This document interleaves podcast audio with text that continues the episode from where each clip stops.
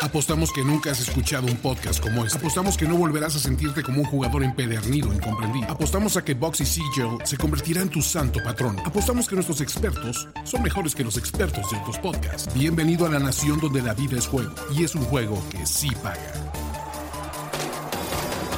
Nación de apuestas. Nación de apuestas.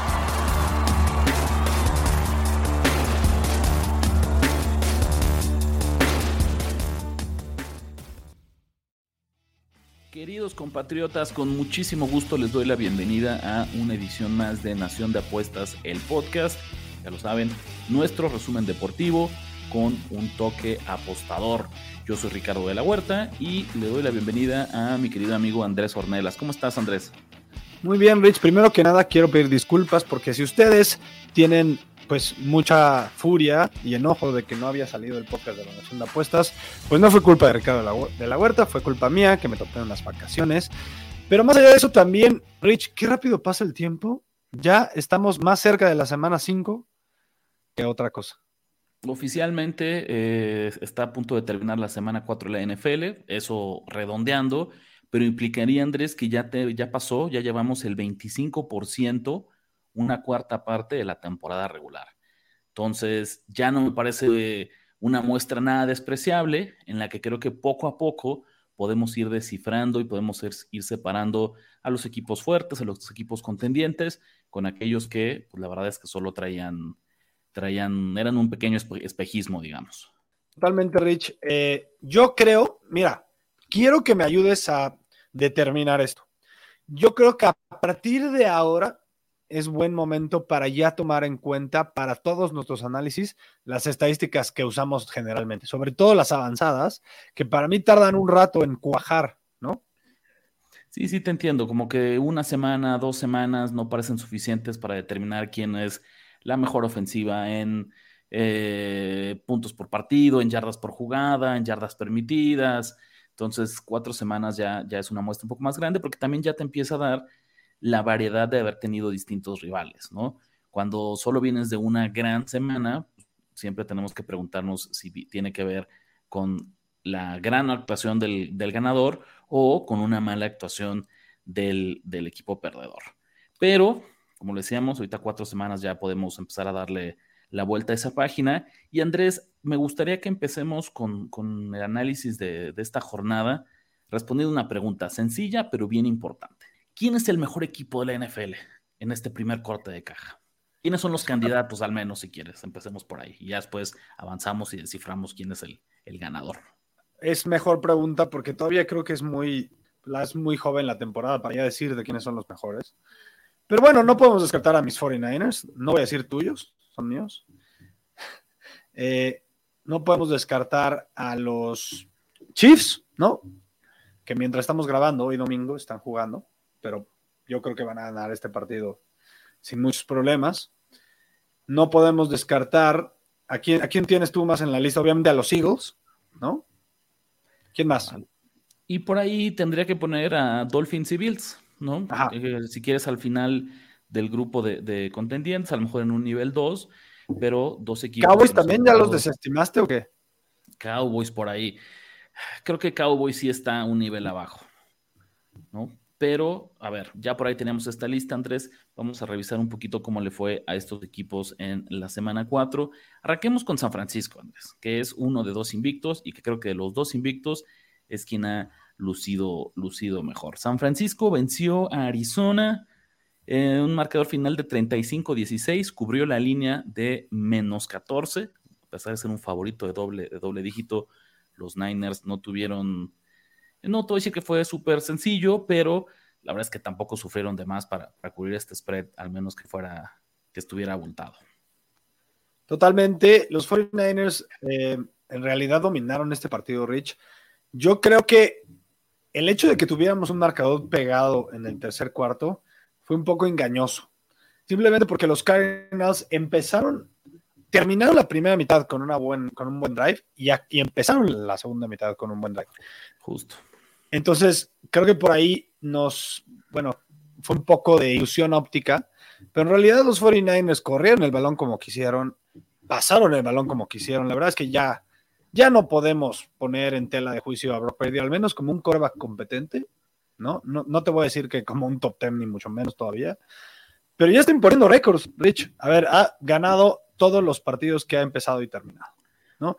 Eh, eh, la defensiva, pues no podemos darle mucho mérito por jugar bien contra una ofensiva limitada contra los Cardinals, pero al menos cumplió al grado que lo esperamos de cumplir. Siempre se le han complicado los, los quarterbacks móviles, otra vez volvió a pasar, pero no al grado para que nos, estuviéramos preocupados. cualquier fan de los 49ers estaba seguro que íbamos a ganar este partido, ¿no? San Francisco, Andrés, eh, ha anotado 30 o más puntos en cada una de sus victorias en esta temporada 2023 y cada uno de esos encuentros los ha ganado por doble dígito. Entonces, la realidad es que ha tenido actuaciones, miento, por ahí en la semana 2 frente a, los Rams, este, un gol de campo de, Sean McVay en los últimos segundos, lo cerraron en 30-23, pero venga, 3 de 4 victorias por doble dígito, siempre anotando más de 30 puntos. Entonces, sí creo que el día de hoy, o sea, después de cuatro semanas, tenemos que ponerlos hasta arriba en los Power Rankings.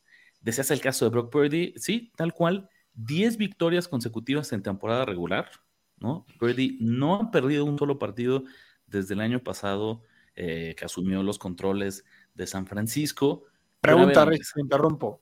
Ahorita, guárdate esa pregunta, guárdate esa pregunta que me ibas a hacer. ¿Cuándo crees, digo, yo no lo tengo en, la pantalla, ¿eh? pero cuánto faltará para el récord para empezar una carrera de partidos ganados consecutivos? Digo, no, no sé, ¿eh? pero vale la pena debatirlo.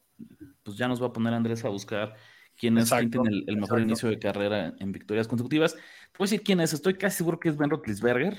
Yo lo voy a buscar, yo lo voy a buscar. Ahorita vamos a buscarlo, pero mira, Andrés, mi pregunta es esto, ¿no? Porque, a ver, lo decías, Brock Purdy eh, ha ido poco a poco como callando a los detractores, poco a poco ha ido escalando posiciones en, la percepción que tiene y, y, si bien no es un coreback de élite, lo decías, es un coreback competente. Ok, hasta ahí, con la palabra competente puedo, puedo existir mi pregunta es esta. Del 100% del éxito de la ofensiva de San Francisco en, vamos a decir, estas cuatro semanas, dejemos atrás la, temporada anterior, ¿qué porcentaje es Brock Purdy?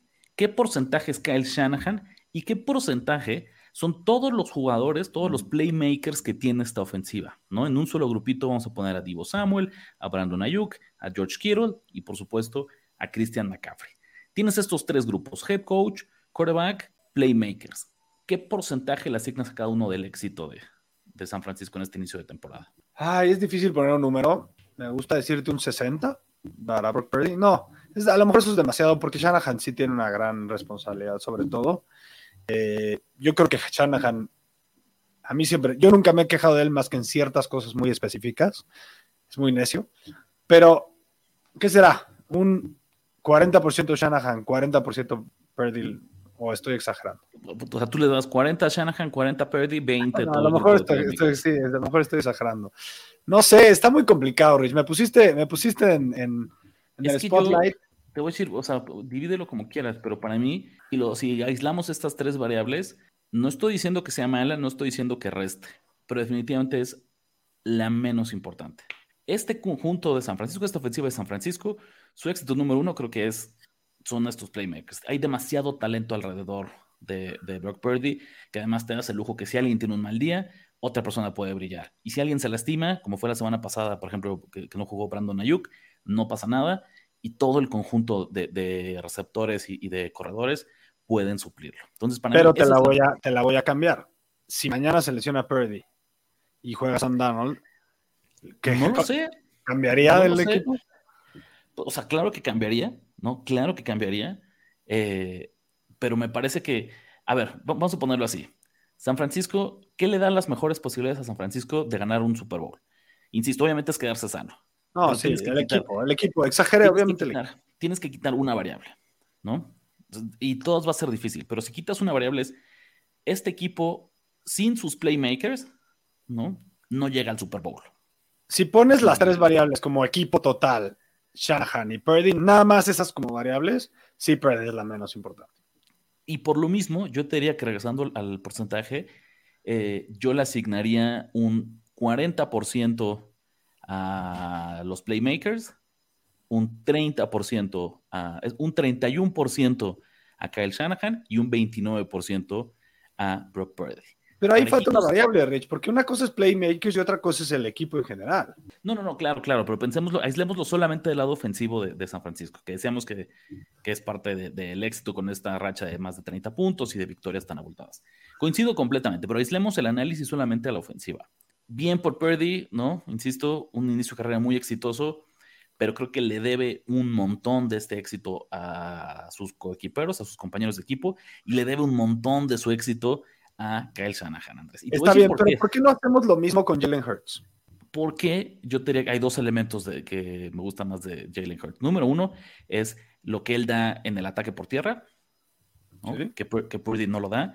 Y dos, Andrés, es que es una estadística, hay una estadística bien importante que explica el éxito de San Francisco, que es el equipo de toda la NFL desde el año pasado que acumula más yardas después de la recepción son líderes de la NFL en más yardas después de la recepción. Y es un arma de doble filo, porque uno te habla de lo espectacular, de lo elusivos, que son otra vez estos playmakers de San Francisco, y dos, pues desgraciadamente sí le resta puntos en, eh, en la escala de, talento o de, de, desempeño a Brock Purdy, porque si estás lanzando tú, o sea, sí, claro, ves el box score, ves las estadísticas, y le asignan pases de 40 yardas a Brock Purdy. Lo que no te dice es que él solo lanzó un pase de 4 yardas y Divo Samuel lo convirtió en uno de 40, que lanzó un pase de 6 yardas y Brandon Ayuk lo convirtió en uno de 15, que lanzó un pase de menos una yarda y Christian McCaffrey lo convirtió en un avance de 8, yardas. Eso no te lo dice el box score. Y eso es lo que desgraciadamente le resta puntos a Purdy.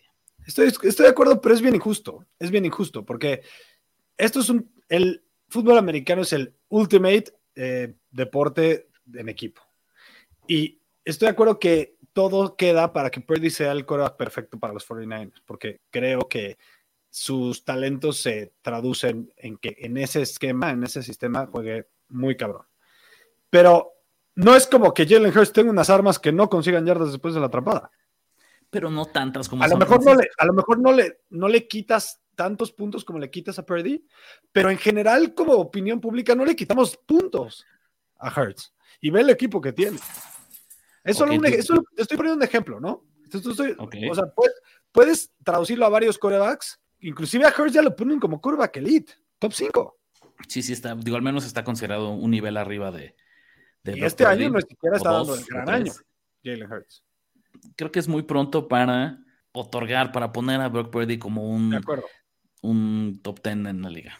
Pero... De acuerdo, pero, lo único que sí es que ya tenemos 10 partidos de muestra y el cuate no ha hecho nada para que le restemos puntos, más que, más que darle justificación a sus compañeros. Ahí te va, mira. Y para cerrar esto y avanzar al, siguiente candidato, eh, muy al estilo de Batman, Brock Purdy no es el coreback que quiere San Francisco. Exacto. Brock Purdy es el coreback que necesita San Francisco y la ofensiva de Kyle Shanahan. Venga, el otro invicto, Filadelfia, Andrés, eh, ellos vencieron eh, un poquito más apretado a los Washington Commanders, un, muchito más apretado, no en tiempo extra, 34-31, a pesar de ser favoritos por ocho y medio. Entonces aplica esta regla del mundo de las apuestas que cuando un equipo gana pero no cubre, como apostador, la verdad te deja un, un mal sabor de boca. Esa es la neta. Pues te deja un mal sabor de boca y te dice uno, cómo importan los partidos divisionales y cómo se, se pronostican diferente. Y dos, yo creo que reforzamos la idea de que los hijos no están jugando como los tenemos puestos en el mapa. Al nivel del año pasado. No están, este equipo no es tan bueno como el de 2022, a pesar de que también... Pero ¿qué dice la opinión pública? ¿Qué dice la opinión pública? Definitivamente es un poquito más generosa con, con ellos, pero creo que si le preguntaras a 100 aficionados, así de todos los niveles de, experiencia, el más casual y el más analítico, el más, más clavado, yo creo que un porcentaje grande sí te diría que este equipo es inferior al del año pasado. No sé, no sé. Puede ser. Al menos eh, se nos olvida que también hay muchos que dirían que es igual, otros que dirían que es mejor y algunos que estamos de acuerdo que es peor. ¿No? Entonces, yo no sé, Rich, a ver, pero tú a qué peso le das este bajo, baja de nivel, porque, a ver, perdón, pero van 4-0, ¿no? ¿Cuál baja de nivel? A ver, no, en general están ¿qué será, Rich? Que están jugando menos, eh, forzando menos la máquina, como para guardarse más para los playoffs y que esta vez eh, pues tengan más garantía de, de ganar el campeonato. O número dos, ¿están menos motivados por la famosa cruda del Super Bowl o porque simplemente tanto éxito, pues no es tan fácil quedarse, quedarse todo el tiempo motivado. O número tres, la pérdida de los coordinadores. Sí, y mira, número cuatro, yo te diría que este es importante. Su calendario este año es mucho más difícil que el que tuvieron en 2022.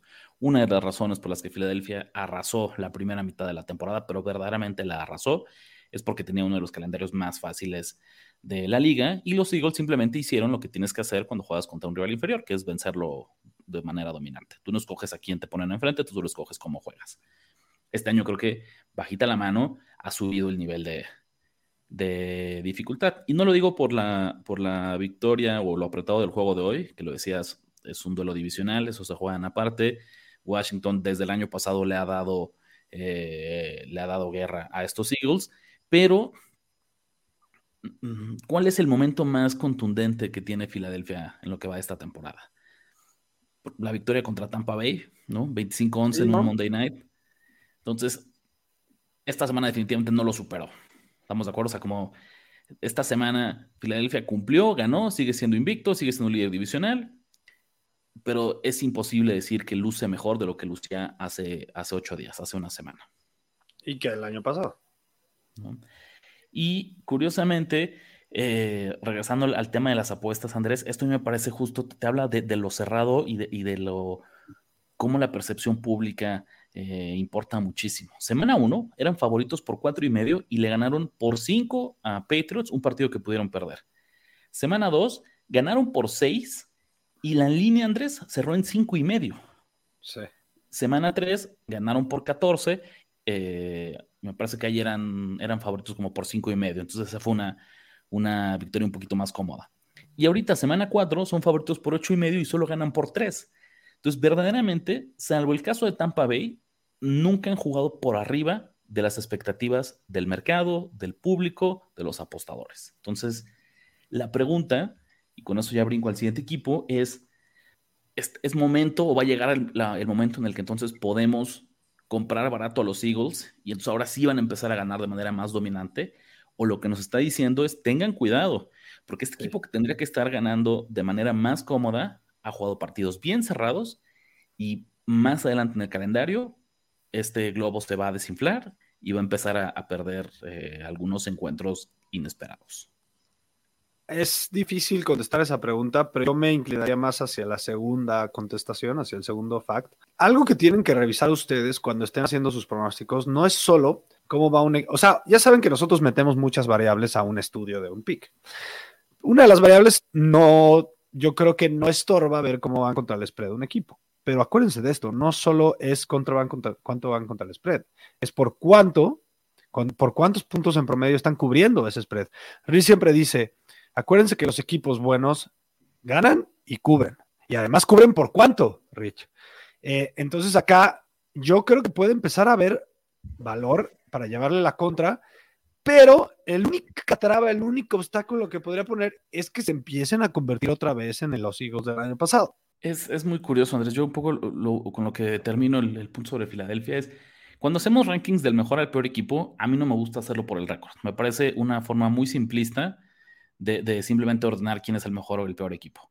Y después de cuatro semanas creo que ya podemos tener otros criterios para, para acomodarlos y con esto lo quiero decir es, así como no tengo duda que San Francisco, al ser uno de dos invictos, sí ocupa la primera posición, yo no pondría a Filadelfia automáticamente en el número dos, simplemente por ser el otro equipo que no ha perdido. Yo puedo entretener un argumento de alguien que me diga que Buffalo es mejor que Filadelfia. Yo puedo entretener un argumento de alguien que me diga que Kansas City es mejor que Filadelfia. Yo puedo entretener un argumento que alguien me diga que los mismos Dolphins, Andrés, a pesar de que hoy eh, lucieron mal, son mejores que Filadelfia. ¿Sabes? Es, son pláticas que creo que podríamos tener. Entonces, esa es la parte de los Eagles. si tú analizas a Filadelfia como el otro invicto, ¿no? Y lo tienes como un claro favorito al Super Bowl, estás exagerando. Si tú analizas a Filadelfia como un equipo que ha, eh, ha sufrido, ha ganado partidos cerrados y que si más adelante empiezan a darte números más cortitos y crees que ahí puedes encontrar valor, entonces me parece que esa es la manera, al menos la manera en la que yo coincido. Lo decía Andrés hace, unos minutos, Kansas City está, está ahorita jugando eh, frente a Jets, entonces ese partido vamos a dejarlo en, el tintero. Pero el otro encuentro entre contendientes que, que encabezó esta semana 4, Andrés, fue el de los Bills frente a Miami. Buffalo eh, se impone convincentemente 48-20, cubre la línea de menos dos y medio o menos tres con la mano en la cintura. Nunca estuvo en, duda que Buffalo no solo iba a ganar, sino que iba a cubrir la línea. Y Andrés, a mí lo que me encanta es que este resultado de Miami nos demuestra una de las máximas de las reglas de oro favoritas en la nación de apuestas, que es ningún equipo es ni tan bueno ni tan malo como se vio la semana anterior. Entonces, así como hace ocho días no podíamos decir que Miami simplemente por anotarle 70 puntos ya era la mejor ofensiva de la historia y ya era el mejor equipo de la liga y ya era el que obvio. de trofeo ya. Exactamente. Pues imagínate, ocho días después, ahora ellos son los que reciben tremenda paliza, ¿no? Eh, que, reciben casi 50 puntos no podemos decir tampoco ahora que su defensiva es una coladera y que fueron un cerillazo y que este equipo simplemente no puede ganar cuando tiene enfrente a un rival de mayor o un rival, un rival complicado, porque definitivamente Buffalo fue el equipo más complicado que ha enfrentado a Miami en lo que va esta temporada.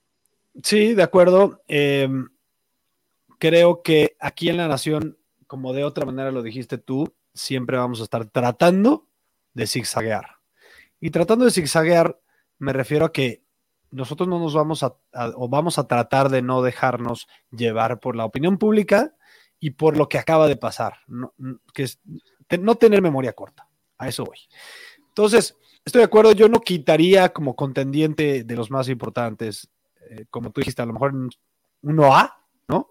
A los Bills y a los Dolphins, solo porque los Dolphins perdieron así, no los quitaría. Los Bills, la verdad, qué actuación tan impresionante pero estamos seguros, o sea, si nos acordamos de cómo jugaron la semana 1, entonces tenemos que hacer un, pues más o menos un promedio de la muestra que llevamos hasta ahorita. Los Bills son un equipazo. Siento, Rich, y a ver si estás de acuerdo conmigo, que son un equipo más equilibrado y que tiene más claro lo que quiere hacer que el año pasado. Eso le doy yo de aplausos al señor McDermott y al señor Dorsey, porque ya tienen una filosofía mucho más establecida y creo que ya no quieren que Josh Allen sea Superman eh, y eso puede ser que los catapulte un título. Yo creo que eso podría ser la diferencia para que tengan chance de ganar el Super Bowl.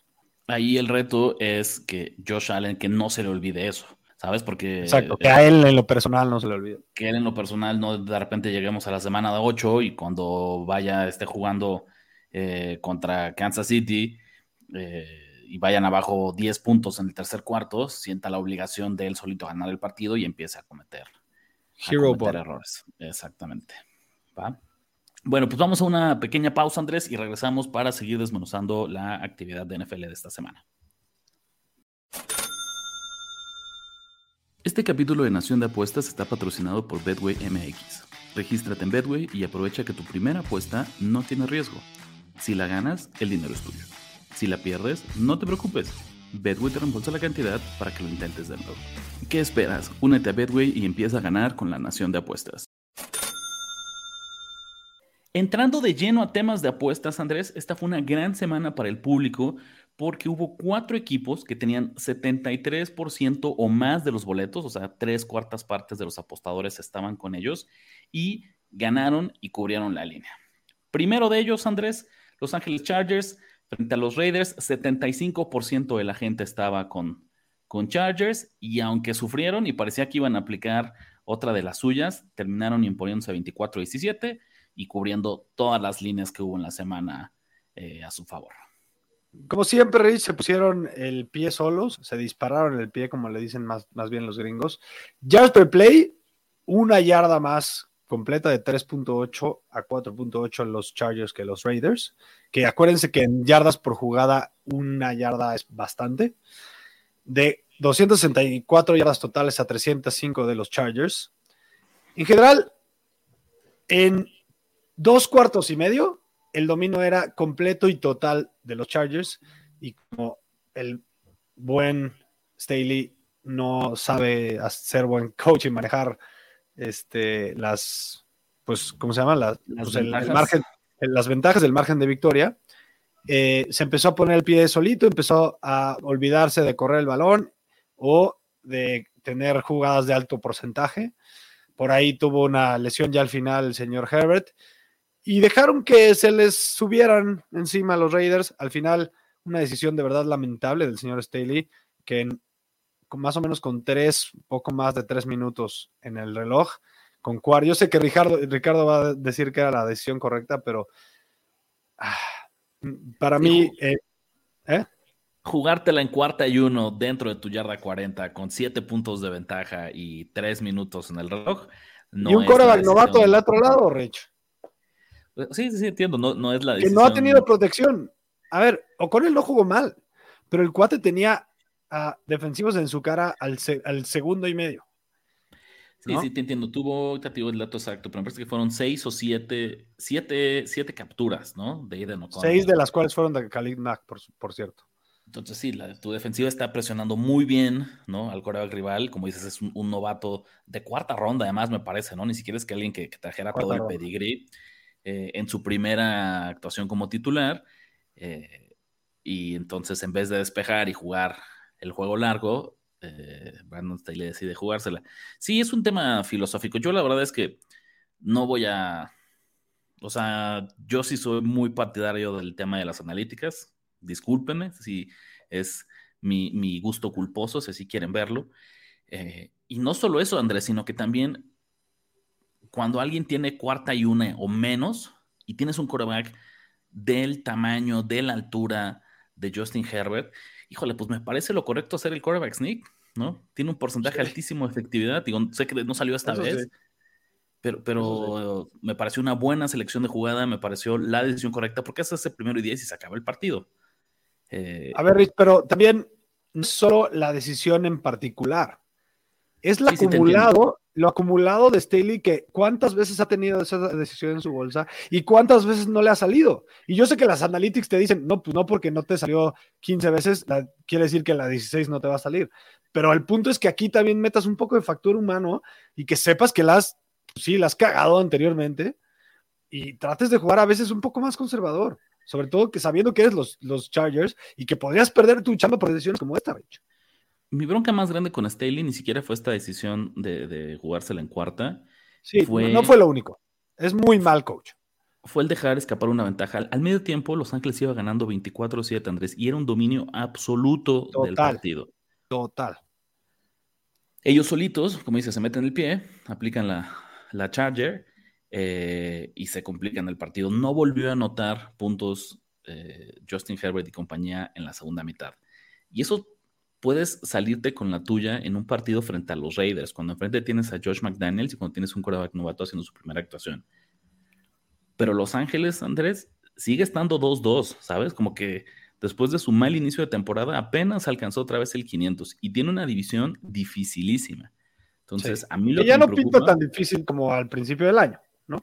Pero el simple hecho de tener a Kansas City ahí, te falta todavía los dos partidos frente a ellos, o sea, el hecho que tú ya no seas el favorito a ganar la división, que no tengas, olvídate que no seas el favorito, que, que estés bien lejos, que seas, haya una distancia grandísima entre el líder divisional y, tú, te reduce muchísimo el margen de error que tienes para meterte a los playoffs. Porque siempre es la manera más fácil de entrar a playoffs, ganando tu división. Ya cuando sabes que no vas a ganar tu división, tienes en serio que tener actuaciones extraordinarias y no te puedes dar el lujo de cometer los errores que cometió hoy Brandon Staley. Entonces, hoy van a dormir tranquilos en Los Ángeles, eh, pero si siguen con este tipo de actuaciones y de, y de irregularidades, claramente por enésima vez este equipo se va a quedar corto de las expectativas que tenemos sobre ellos. Lo peor es que mi expectativa de que la ofensiva de los Chargers se viera de verdad extraordinaria bajo Kellen Moore, creo que se ha cumplido. Creo que ha jugado excelente la ofensiva, pero a ver, este partido jugó bien la defensiva, sobre todo presionando bien al coreback contrario, pero yo siempre dudo de un head coach, más allá de que ya sabemos que Staley es malo, siempre dudo de un head coach que es, sabemos que tiene una especialidad de un lado del balón, como Staley, por ejemplo, es se supone que es especialista en la, defensiva. Él viene de un background defensivo y no puedes corregir tu lado del balón después de dos, tres años, Rich. ¿No te causa una verdadera dura de eso? De, pues bueno, cuestionando que no sea alguien, no solo Staley, alguien un buen head coach. Por ejemplo, Everflus. Mi bronca con Staley, Andrés, es, seguimos pensando en él como un experto defensivo, porque así fue como llegó a la NFL. Exactamente. Pero yo ya tengo muchas dudas si en serio es su especialidad. Ya no me atreveré a decir. Ya, pero ya no podrías decir que tiene una especialidad. Pues no, no, tal vez no. Pero definitivamente yo no siento que sea, que sea su, especialidad, a pesar, que, a pesar de que sé que así es como ha ido avanzando en, su carrera profesional en, la liga. Otro de los favoritos del público que hoy ganaron y sacaron su línea fueron los Rams, Andrés. Eh, al final en tiempo extra también, una victoria por 29-23 frente a los Colts. Y fue una de estas, de estas líneas bien raras, Andrés, que al inicio de la semana eh, fueron alternando quién era favorito y quién era underdog. Como que este año ha sido muy curioso muchísimas veces. Partidos con un equipo que es favorito por uno y medio para el domingo ya se volteó la línea y entonces ahora el favorito se convierte en underdog y el underdog en, favorito. Al final no importó, ¿no? Porque Los Ángeles ganó por, por seis, pero el 80% de, las de los boletos estaba con, los Rams, Andrés. Entonces, otro equipo que dejó pasar, que desperdició una ventaja, 23 a 0, y solitos se complicaron. Indianapolis alcanza el encuentro y por magia al final Sean McVay y compañía sacan el, el partido en tiempo extra para, para alegría de todos sus apostadores. Y ahí sí me llama la atención, porque si algo tiene McVeigh es ser un cuate súper inteligente, es ser un cuate pues, que ya ganó un Super Bowl, sabe manejar ventajas, eh, creo que tiene unos planes y ajustes muy buenos. Podemos decir que es uno de los mejores coaches de la NFL hoy por hoy. Y sí me llama la atención porque además perdieron una ventaja sustancial contra un equipo que, bueno, si acaso tiene un coreback novato que es difícil de leer porque no hay mucha muestra, no hay video, si acaso eh, pues es un equipo luchón que pues tiene mucha motivación por ganar partidos, por luchar, por, por pelear, son un equipo malo, los Colts, eh, sin muchas armas ofensivas, eh, sin su coreback, sin su, perdón, sin su corredor titular, no podemos esperar que los Rams pierdan una ventaja así. Yo o sea, yo pongo eso en el tintero, yo apunto eso en mi notebook más que la victoria como tal, porque pudieron haber fácilmente perdido este partido, Rich, y creo que le falta mucho a este equipo de los Rams para ser un equipo completo. Veamos qué pasa cuando regresa, cuando regrese Cooper Cup. Creo que hay muchos jugadores jóvenes que tienen futuro, pero le veo, o sea, un par de años para que puedan volver a ser un equipo contendiente, al menos. Ok, yo, a mí, ¿qué destaco de los Rams nada más? Después de cuatro semanas es el único equipo invicto que queda contra el spread. Tres ganados y uno empatado. No ha perdido ninguna línea Los Ángeles. Sabemos que eso no es sostenible, pero en general, no solo en esta semana cuatro, sino en, todo este inicio de temporada, si le has apostado a los Rams, has tenido alegrías al final del domingo. Eso sin lugar a dudas. Otros dos equipos, Andrés, que tuvieron un montón de apoyo público fueron eh, los Jacksonville Jaguars, 76% de las apuestas, así arrancamos la mañana en Londres, al final creo que también nunca estuvo en duda la victoria y el cubrir la línea para, para estos Jaguars, marcador final de 23 a 7, y Tampa Bay, Andrés, por lo general aquí siempre decimos que los underdogs populares no suelen ganar. Corremos pues aquí en la nación. Correcto. Hoy fue la excepción. Tampa Bay, duelo divisional, eran underdogs de tres y medio y como visitantes se llevaron la victoria 26 a 9. 76% de las apuestas respaldaba a Baker Mayfield, Mike Evans y compañía.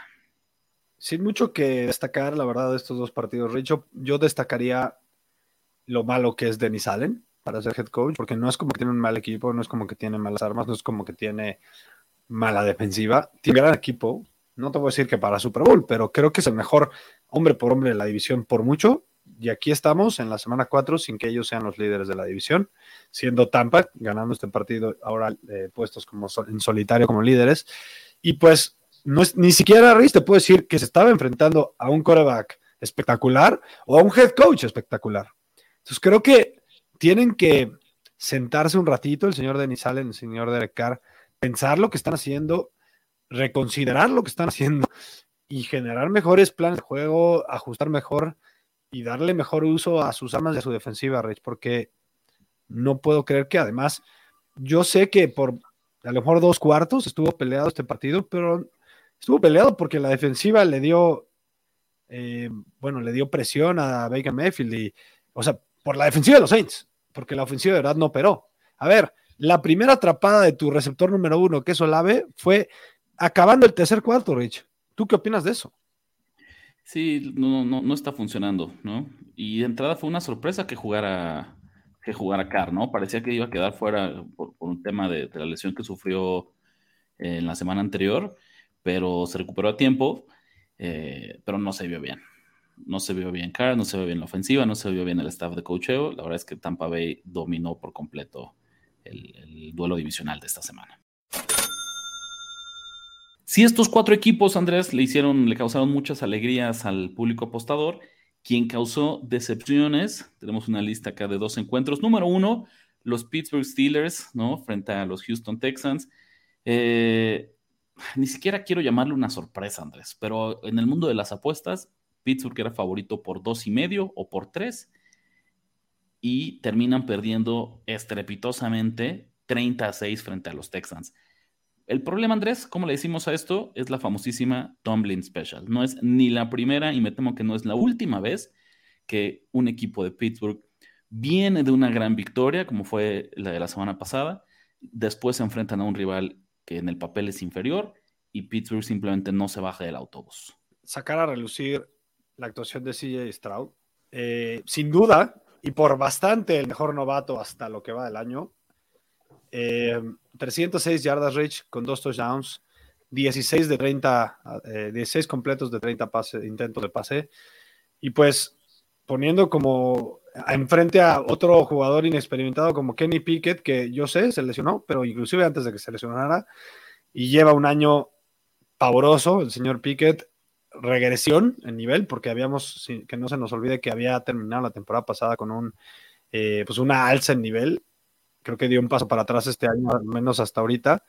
Y eh, el trabajo de, del, coach eh, de Meco Ryans, que creo que lo que está logrando es que sea un equipo compacto, que todos sepan en dónde están parados, que todos sepan qué van a hacer, bien coachado. ¿Qué hace un buen coach, un buen head coach? Principalmente, hay muchas cosas que hacen. Pero creo que algo que podemos subrayar como una característica de un buen head coach es la fijación en los detalles. Y creo que le podemos dar esa palomita al señor de Meco Ryans. En el caso del lado de Pittsburgh, Andrés, eh, en la era de Mike Tomlin, que ya abarca bastantes años, tienen una marca de 9 ganados y 22 perdidos contra el spread cuando juegan de visitantes contra un equipo con récord perdedor después de venir de una victoria. Esa me parece que es como la definición exacta de lo que es este famoso Tomlin Special. Pittsburgh de plano llega apagado, llega flat, cuando viene de una victoria inesperada, una victoria sorpresiva, y después se enfrenta a un rival inferior. A mí lo que me sorprende es que después de tantos años, Tomlin no sea capaz de resolver esto.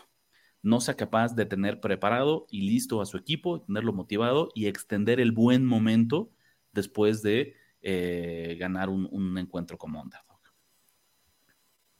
Totalmente de acuerdo. La verdad es que un coach tan veterano y tan bueno para mi gusto como lo es Tomlin, todos tienen algo de que cojear, pero creo que no es pretexto para que el señor Tomlin no aprenda de estas situaciones y no haga las cosas diferentes.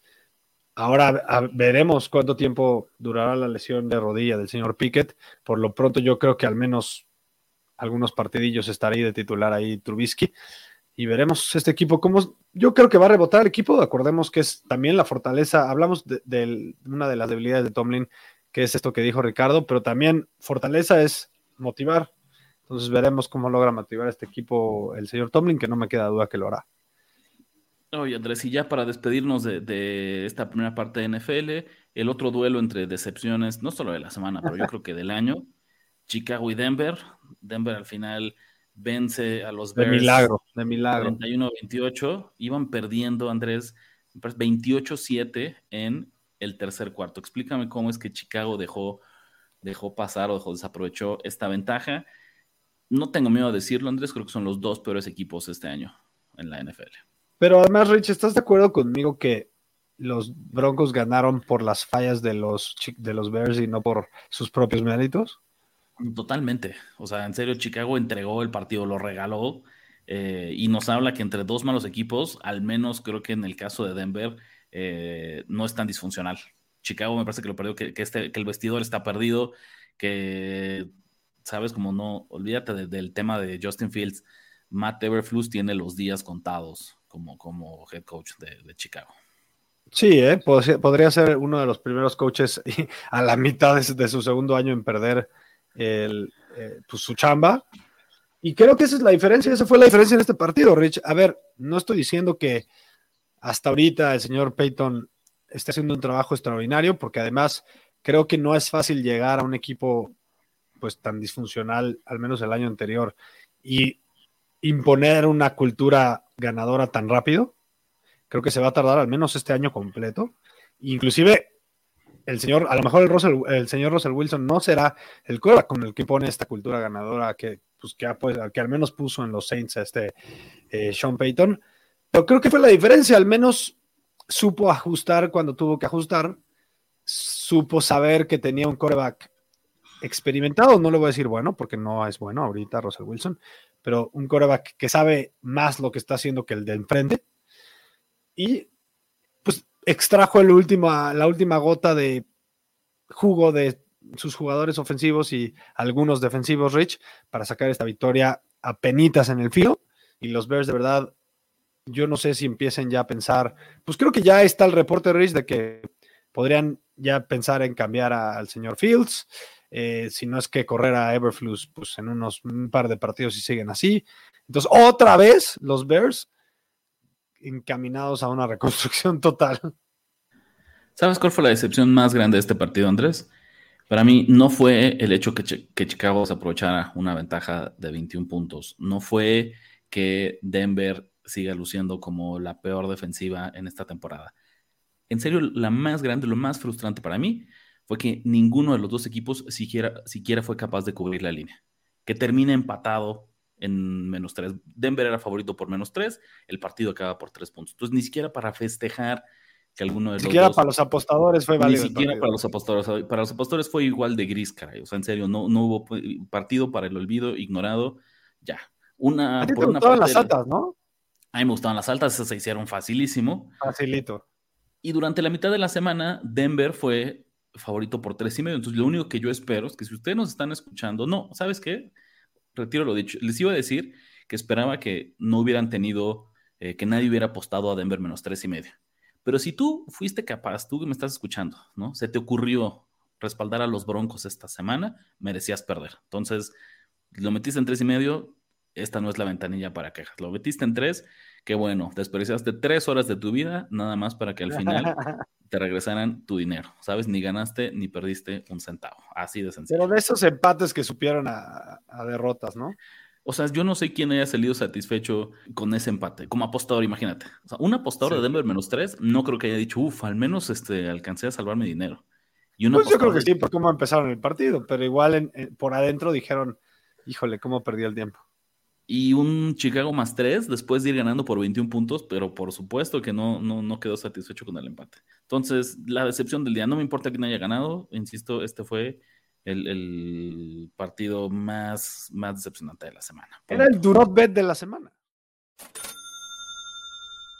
Vamos a cambiar rapidísimo de aires, Andrés, para platicar un poquito de NBA, porque uno, ya no falta tanto para que arranque la siguiente temporada, pero dos, hubo dos movimientos muy importantes, dos cambios de jugadores que me parece que van a dar muchísimo de qué hablar y que van a darle forma a cómo arranca la próxima temporada del mejor básquetbol del mundo. Número uno, se acabó la telenovela en Portland. Finalmente, Damian Lillard fue intercambiado, solo que al final no se va a ir a Miami, como parecía el destino más probable durante todo el verano, sino termina con un nuevo hogar en Milwaukee, Andrés, ¿no? Entonces, próximo año vamos a tener a Giannis Antetokounmpo y a Damian Lillard en el mismo equipo. ¿Qué opinas? tengo mucho que decir. Voy a empezar diciendo un, eh, un tidbit, un nugget interesante. Tú sabías que, a diferencia de lo que hubieran hecho normalmente los directivos de los Milwaukee Bucks, no consultaron con el señor Giannis Antetokounmpo este trade ¿Por qué? Porque uno de los mejores amigos de Giannis dentro del seno del vestidor de los Bucks era el señor eh, Holiday, que acabó saliendo del equipo. Y entonces, pues por ahí te habla un poco de cómo a lo mejor podría afectar, a lo mejor eh, a principios del año, al menos en, en el rendimiento de, de Antetokounmpo, o no, ¿no? Pero yo creo que pierden un jugador muy valioso. Creo que por a, eso iba Rich, a lo mejor me extendí de más. Drew, Holiday, yo creo que más allá de solo ser un jugador eh, que aportaba mucho equipo, era por mucho el segundo mejor jugador de este equipo, era un gran aportador a la defensiva, lo cual no lo tiene el señor Lillard, y era eh, pues uno de, de las almas de este equipo. Entonces, si acaso ganan un punch impresionante a la ofensiva, no sé si estén perdiendo más de lo que deberían de haber perdido, Rich es un, trade, un intercambio que le da mucho poder mediático a Milwaukee, ¿no? Que lo va a dar mucho que hablar, que puede ser una ofensiva muy espectacular. El juego de pick and roll entre Lillard y Giannis Antetokounmpo va a ser muy difícil de parar, pero dicen el clavo. Pierden tanto a la defensiva, porque en serio, a estas alturas, con más de 30 años, parece que Lillard ya tiene 33, 34 años, ya ni siquiera es un defensor promedio o un poquito abajo de promedio. Andrés Lillard es un mal defensor.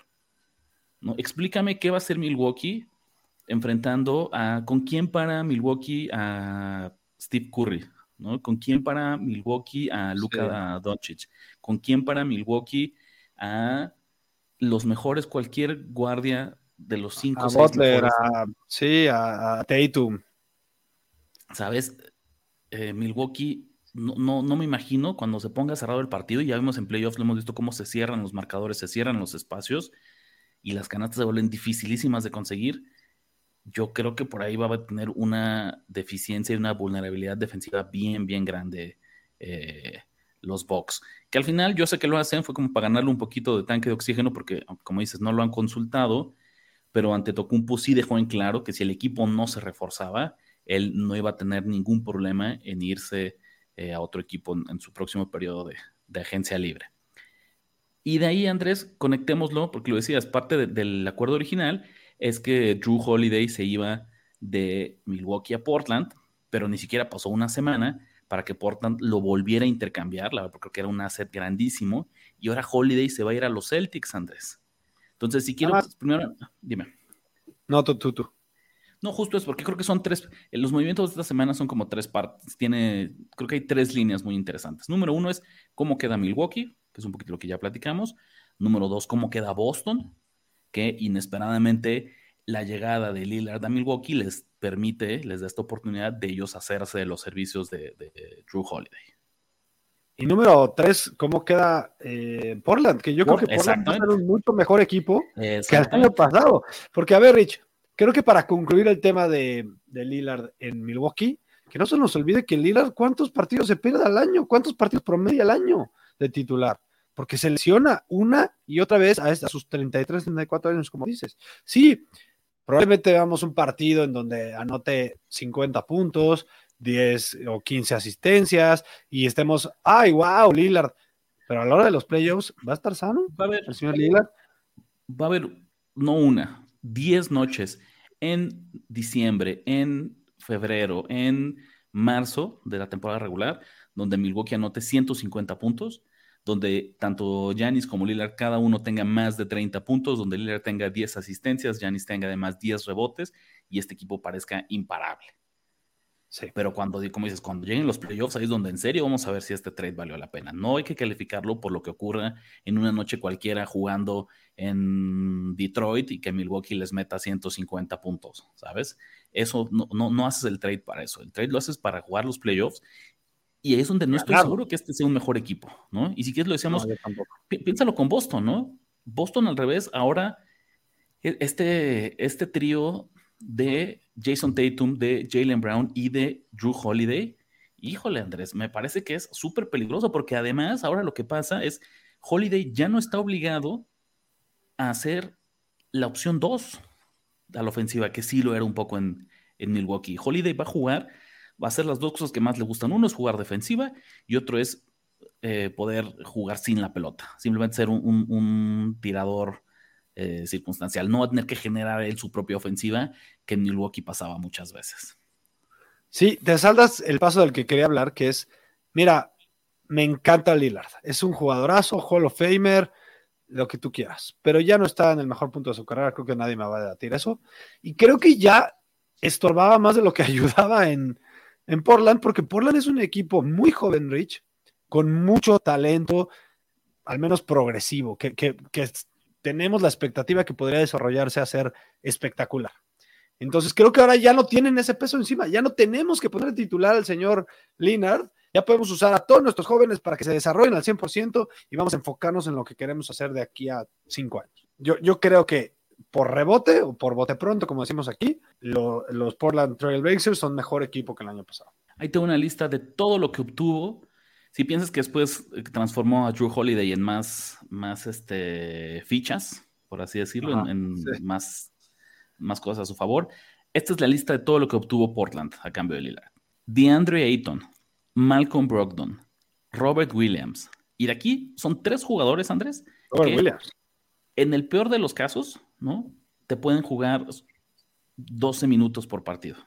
En el y estás hablando de un especialista defensivo y Ayton un especialista ofensivo, especialista para eh, pick and roll y ese tipo de cosas. Hay muchas dudas sobre Ayton en su estatus, digamos, como All-Star, ¿no? Como un jugador élite, sin duda, y muy justificadas pero no deja de ser uno de los cinco mejores hombres grandes de la NFL, o de los 10, de, la NBA, perdón, vamos a decirlo, de los 10 mejores centros en la NBA, y es algo que además yo lo que te diría, Andrés, va a ser facilísimo de cambiar. Si no te gusta Ayton, Ayton el día de mañana lo cambias por dos picks de primera ronda, o por un pick de primera ronda y un contrato que venza, ¿sabes? Es, es, es muy, muy fácil cambiar a Ayton. Tiene tres picks de primera ronda, ¿no? Y dos le llaman pick swap, que es cuando eh, Portland tiene la decisión si quiere cambiar su, el orden de su pick de primera ronda por el de Milwaukee, en caso que acaben en lugares inversos y pueda mejorar su posición. Entonces, tres picks de primera ronda, dos pick swaps y tres jugadores con potencial de ser titulares, me parece que, y le sumas que tiene a Scott Henderson, ¿no? Su, pick de la lotería de este año del draft por la razón por la que se sintieron cómodos en, dejar ir a Lillard. Eh, gran reconstrucción. La verdad es que pocas veces el equipo que se deshace de la superestrella le quedan resultados que, que presumir, especialmente en la NBA de hoy en día, donde los jugadores tienen todo el poder. Entonces, a pesar de eso, mis respetos y un aplauso de pie para el gerente general de los Trailblazers, Andrés, que en serio maximizó, pero bueno, durísimo lo que obtuvo a cambio de Lillard. Totalmente. Y ya sé ahora que nos vamos ya para terminar al tema de los Boston Celtics, yo creo que es uno de los favoritos al título, Rich, porque creo que lo que les viene a inyectar Drew Holiday es defensiva, pero no solo defensiva, es defensiva en momentos críticos de los partidos en playoffs y, y lo mismo a la ofensiva, Rich. Siempre estamos dudando, entre comillas, el clutchness del señor Tatum. Creemos que Jalen Brown es un jugadorazo, pero no lo suficiente para cargar el equipo solo. Entonces llega, llega Drew pensando que tiene dos jugadores que le van a quitar la marca a él. él perdón, pero Drew Holiday podría definir partidos en momentos críticos. Y ojo, que ahí tú ya te quedas ahí. Eh, la quinteta de, de, Boston, o sea, ya dijimos, ¿no? Está Tatum, está Jalen Brown, está Drew Holiday. Tienes a Derrick White, que tuvo un salto importantísimo el próximo año y, que también creo que es parte de la razón por que dejaron ir a Marcus Smart en su momento. Todo ahí el, elemento flojo se vuelve Kristaps por Singis, pero donde por Singis juegue bien, Andrés, donde por Singis se logra mantener sano la segunda mitad de la temporada, es un equipazo. O sea, en serio, tienes cinco jugadores eh, que, o sea, con muchísimo potencial. En serio, si tu peor titular es Kristaps por Singis, híjole, tienes un gran candidato al título. Creo que pierden algo a la defensiva con Robert Williams, pero no nada crítico que no puedan suplantar. Para cerrar este segmento, mini segmento de NBA, Andrés, déjame nada más enlistarte los cinco favoritos al título, según los momios que tiene Bedway MX. Milwaukee, número uno, pagando más 350. Boston, número dos, más 400. Los Denver Nuggets, número tres, en más 450. Phoenix 4 con más 600. Y de ahí empatados en la quinta posición, Golden State y los Lakers, ambos en más 1200. Lo irónico de todo esto, Andrés, es, nos emocionamos muchísimo por la conferencia del Este, pero para mí, al día de hoy, Denver, aunque hoy solo tiene las tres, la tercera mejor eh, cuota, me sigue pareciendo el equipo a vencer. Para cerrar este capítulo del podcast, Andrés, vamos a estrenar una nueva sección. El año pasado, ¿no? Eh, lo que hacíamos era revisar uno por uno los partidos de la siguiente semana y Andrés intentaba adivinar las líneas. Y por ahí veíamos qué tan fino andaba y eso nos ayudaba a veces a detectar como ciertas discrepancias y eso se podía convertir en valor.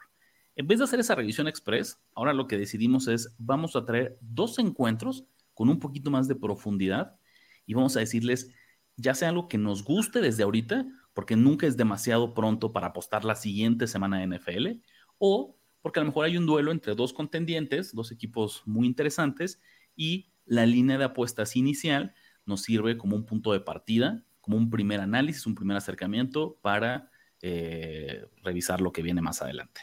Entonces, líneas adelantadas de la semana 5, Andrés, por primera vez, ¿qué te gustan? ¿Qué estás volteando a ver? ¿Qué te llamó la atención?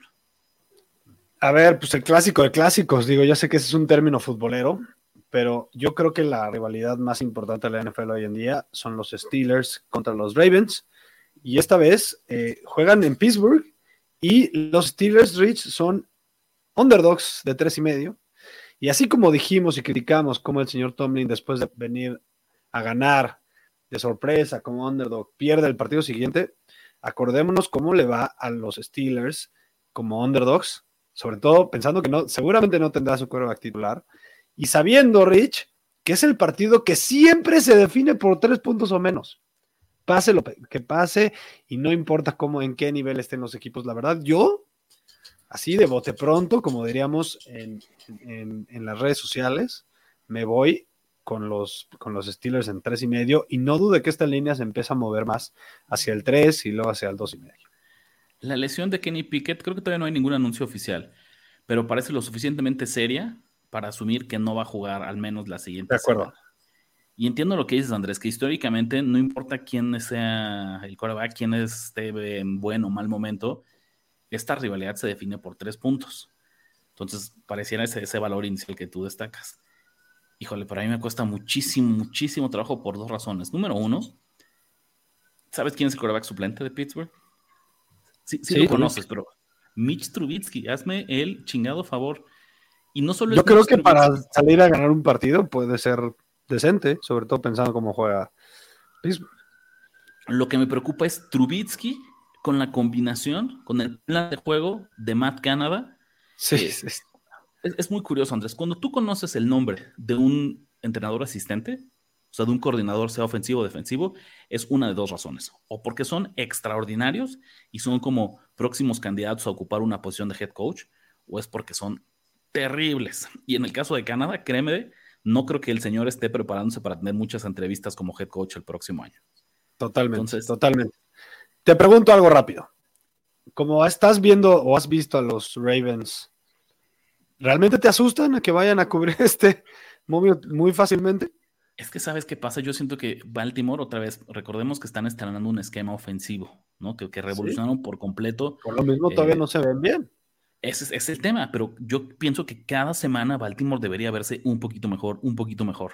Sabes que Lamar Jackson cada semana debería sentirse un poco más cómodo en su esquema de juego. Y aunque no quiero sobrereaccionar, la defensiva de Cleveland me parece infinitamente superior a la de Pittsburgh y hoy Lamar Jackson no tuvo problemas para eh, mover el balón.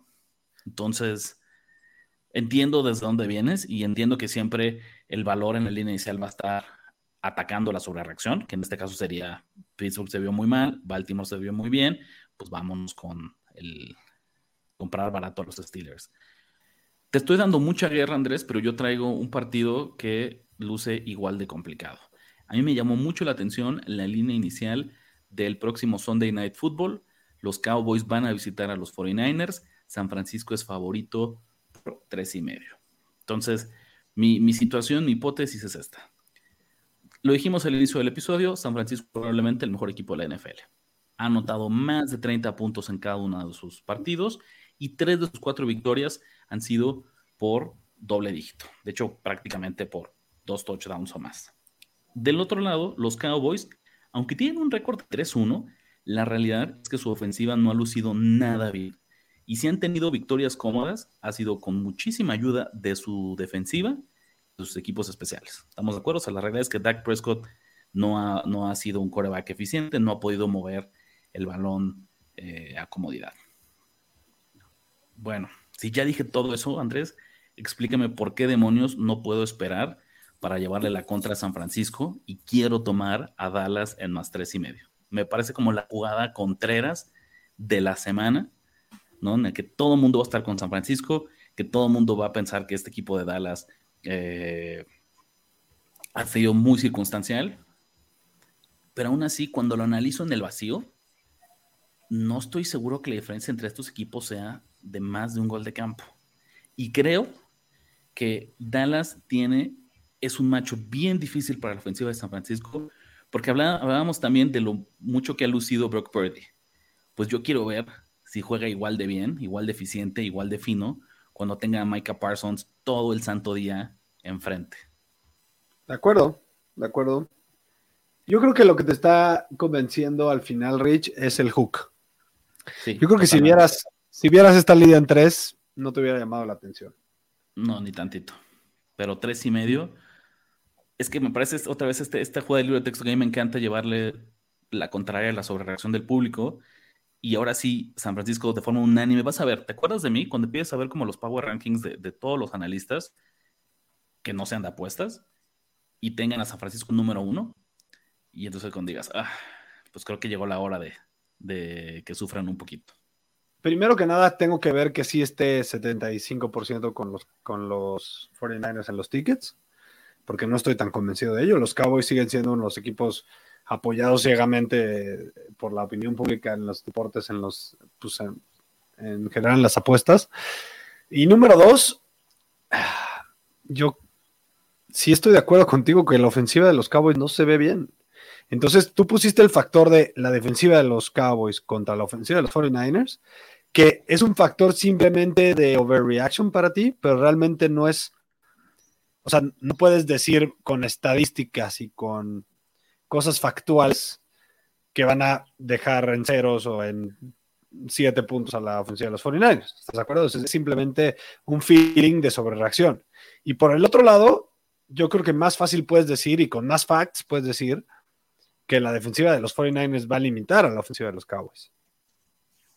Puede ser, puede ser, pero insisto, yo veo, como dices, ese punto, medio punto extra fue el que terminó de convencerme y de hecho yo desde ahorita voy adelantando, a menos que cambie radicalmente. Eh, si, para el martes que grabemos el video de análisis de la próxima semana sigue estando en tres y medio, te voy adelantando que voy a pelear con los dientes, que ese sea uno de los cinco picks del concurso para la siguiente semana. Está bien, Rich. Venga, Andrés, pues con eso nos despedimos. Muchas gracias por acompañarnos en un episodio más de Nación de Apuestas. Ya lo decía Andrés, ahora que nos reincorporamos y que retomamos ritmo, esperamos ahora sí veros y sin falta todos los lunes a primera hora del día, que es cuando se sube este podcast. Síganos ¿no? en redes sociales, arroba Nación Apuestas en todos lados. Suscríbanse también eh, a donde quiera que estén escuchando este podcast. Ayúdenos con cualquier rating de cinco estrellas. Nos, ayuda muchísimo a subir en los rankings y que más compatriotas nos, nos conozcan. Mucho éxito en sus apuestas, Andrés. ¿Y qué más? ¿Con qué más nos despedimos? Nada, es todo. Nos vemos después. Ya escuchaste los picks que pagan en grande y engruesan tu cuenta. Ahora recomiéndanos, comenta en nuestras redes y haznos crecer como tus ganancias.